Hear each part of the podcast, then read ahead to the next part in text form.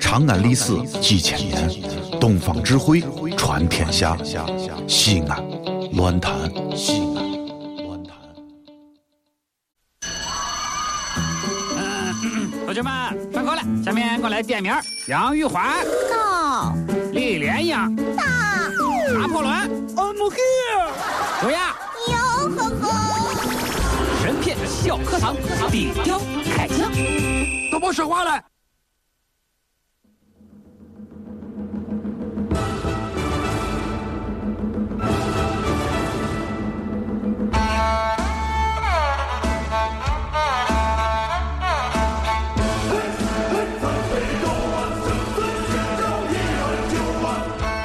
欢迎来到神篇小课堂，今天我们来说说《水浒传》第十六回。生辰纲的秘密。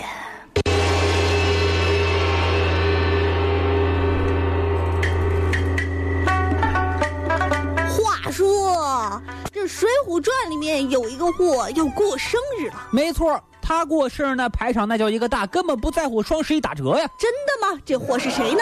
这个人就是蔡京，你看看，当然咱不能说蔡京，咱得喊他蔡太师。蔡太师啊，嗯，因为他的女婿就是北京大名府的梁中书。哎，冷不丁的一听蔡太师，有点儿灭绝师太的味道嗯啊，，咱俩跟两个北京老油子一样，真是啥都的啊，啥都的啊。啊，金油子、喂嘴子、保定府的狗腿子，那人家，呃，是吧？哎，当时跟你说啊，嗯梁中书啊是他的女婿，嗯，那么他是梁中书的什么人呢？谁知道呢呃切嗨，岳父嘛。啊？岳父啊，岳父，哎、为岳父啊准备了价值十万贯的生日礼物，你看看，当时叫这个杨志押送到东京太师府去。真的，半路上经过黄泥岗的时候啊，杨志等人啊被晁盖一伙人用蒙汗药麻翻了，将这个啊钱蒙翻了嘛，蒙翻当时就这个反应嘛，啊，对，然后将这个金银财宝一股脑抢劫而去。嗯这就是这个《水浒传》里头啊智取生辰纲的故事。嗯，虽然写的是比较精彩啊，但是我昨晚一晚上没睡觉你。又一晚上没睡，哎，你就这么，你就心事儿就这么重，刚才还说七点半就睡了，总觉得有些地方不咋对劲，嗯，对不对？哎正在大伙都在电脑上抢购的时候，我在分析《水浒传》呢， 是不是啊？你能不给淘宝做做做广告吗？哎哎，如果出现了非常明显的不合逻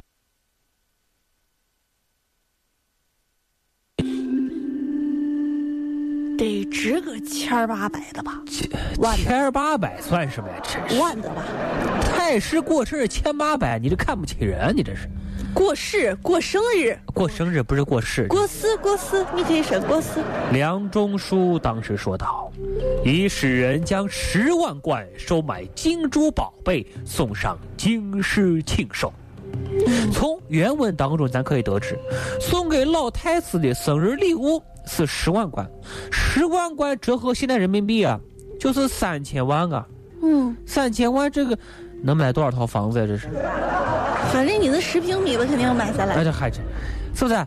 嗯，要知道啊，这个不是地方财政收入，不是公款，只不过是私人间的生日礼物啊。那么，说明梁中书搜刮民脂民膏担子就决定不轻。每一年，你除去公款开支之外，仅仅是生日礼物这一项，你年年都得给啊，是不是啊？嗯。年年上交，这一年、两年、三年，这么交下去，梁中书的受得了吗？啊，这是第一个疑点。第二个疑点，这么大的款子，为啥会轻易泄露出去呢？对不对？呀、水浒传》第十三回啊，第一次提到咋样送生辰纲啊的话题，嗯说是端午节五月初五那一天，嗯梁中书和蔡夫人对话，说是泰山，泰山就是岳父啊。这个上回咱们说过了，说泰山是六月十五日生辰，尚有四五十日，就是还有一个半月。那么，嗯还早着呢吧？哎，紧接着往后看，刘唐、晁盖、吴用这三个人在商量如何抢生辰纲的时候说，他生辰是六月十五日，而如今却是五月出头，尚有四五十日。咱们会吃惊的发现，这送生辰纲的和抢生辰纲的，居然是在同一时刻上各自在密谋，同一时间，同一时间。啊对，同一时间有有什么呀？那你都要出动了，我还不得想一想？这说明这消息泄密的很快啊呀、就大家都知道，那证明无间道有内奸啊，哎呀是不是？啊，就跟大家同时是在晚上十一点五十九等待抢购一样。哎，哎，第三个疑点，嗯，抢来的石棺棺宝贝到哪儿去了呢？对不对？参与抢劫的一共是八个人。对嗯对对，如果如果说咱们均分的话啊，大家大家各，啊、对均分，均分谁给你那脏话？嗯，十个人除以八，那多少啊？一点二五罐。对，如果不是均分的话，那么你看，其中又有伙计，白日数白生，他就是挑旧的嘛。那利益分的最少，即使是把零头撇了打个对折，你最少也得分个五千贯吧。但是这个白生在犯罪过程当中啊，因为因为他这个扮演了至关重要、不可缺少的一个角色，没有理由分不到这五千块钱，合人民币啊也不低于一百五十万元。就是说，参与抢劫的应该都发了。但是白生被抓住的时候，搜到的赃物只有一包一包金银，嗯，是吧？就说这赃物下落不明了，无论你怎么拷打，就是没有钱了。你再看晁盖那些人，晁晁盖说：“我把这个抢劫来的钱啊拿出来分了，然后还把自家带来的钱也拿来分了。”你说啊，你为什么还是把傻呀？对自家家产搭进去分呢？你说我信吗？我我不信呢，呃对吧？啊，当时晁盖说：“不管你信不信，我是信了呀。”我信了，就在那儿啊，不声不响就在那儿啊，哎，是不是啊？啊，那么这是一个啊。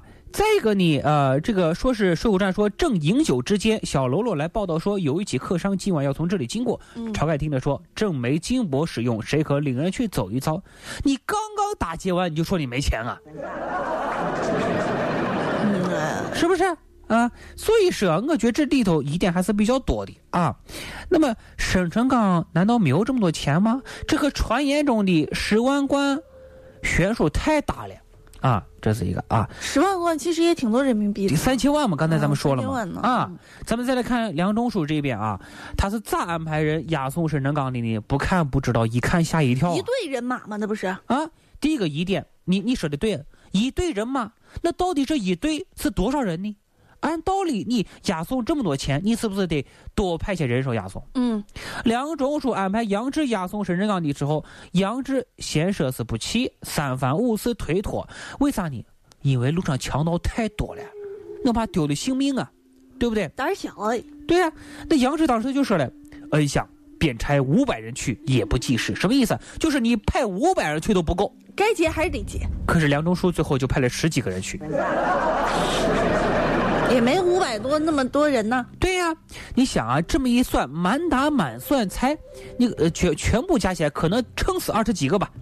这么多钱，你为什么不多派人也去？这是一个，这故意让别人结哎，有可能啊。啊，咱现在可以大胆猜测啊。第二个疑点，你为啥要大张旗鼓招摇过市呢？啊，这个事情要低调进行啊，要咋是嘛？对不对？我们看哪天哪哪哪哪哪个街道突然跑个押押款车，上面说我送钱去了，送钱怎么可能？对不对？这不可能。那么梁中书安排这么点的人去押送沈成刚，这还不算，而且在每辆车上各插一把黄旗，上面写着“县贺太师生辰纲”，这不是生怕强盗们不知道，还要插上黄旗吗？这不是引狼入室，惹祸烧身吗？所以说，梁中书他的智商有这么低吗？他为什么这么做呢？嗯哎，这是第二个疑点。第三个疑点，为啥偏偏只安排杨志去押送生辰纲呢？梁中书的手下猛将如云，也不并只有杨志一个高手，是吧？和杨志打平手的都不止一个两个了，为什么偏偏让杨志去呢？难道杨志比别人聪明吗？应该不会啊。而且大家注意了，杨志在不久前啊押送过花石纲，把事情还办砸了。那么大一片痣白长，他一边啊，青面兽杨志把事情办砸了。你说办办砸之后，领导怎么可能还让你把更重要的一件事托付给你？这不可这就是一个圈套啊，啊，是不是？啊，所以这是一个。再一个肯呢 定，是一个圈套吧？哎，所以说梁中书还敢用这么一个有前科的人，这一定是一个圈套吧？我不是脑子进水了吗？是不是一个圈套呢那？他这是，啊啊，这主要这个说法在语文修辞里叫强调啊。嗯，境界人根本能发现，啊，这个押送队伍当中啊，有十一个挑挑夫挑着担子，还有三个人啊跟在跟在杨志后头啊故意拖着后腿，并且还减制了养殖嗯，啊，所以说，这真是正个圈套啊，哎哎圈圈圈套还，就是为了让把杨志治罪啊。所以说担任这担任这个保卫工作的人啊，事实上啊，只有杨志一个人。对呀、那么梁中书他能放心吗？不啊可这书上写的很清楚啊，嗯说梁中书见到这种情况的时候，竟然是大喜。因为这是一个圈套嘛。对，有可能真的像朱亚说的，里面隐藏着一个圈套，真相往往隐藏的很深 很深。很深很深。这梁中书究竟是唱的哪一出戏呢？各位，明天我们就要说说《水浒传》第十七回。杨志究竟是谁的棋子儿？好了，那今天的审美茶也就这样了，也祝各位呃全年愉快，咱们明天见吧。再见。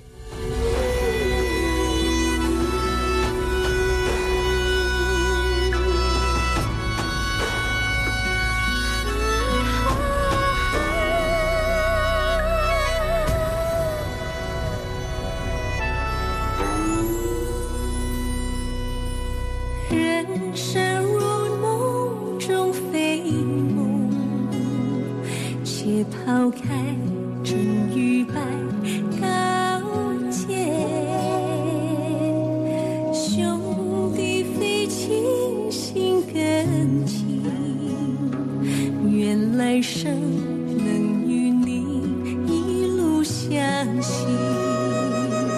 人间似水波，情意兰舟同彼岸。天地容身如座山寨，纵情四海。兄弟赴梦远。全世界只有一个说陕西话的电台，就是西安乱坛。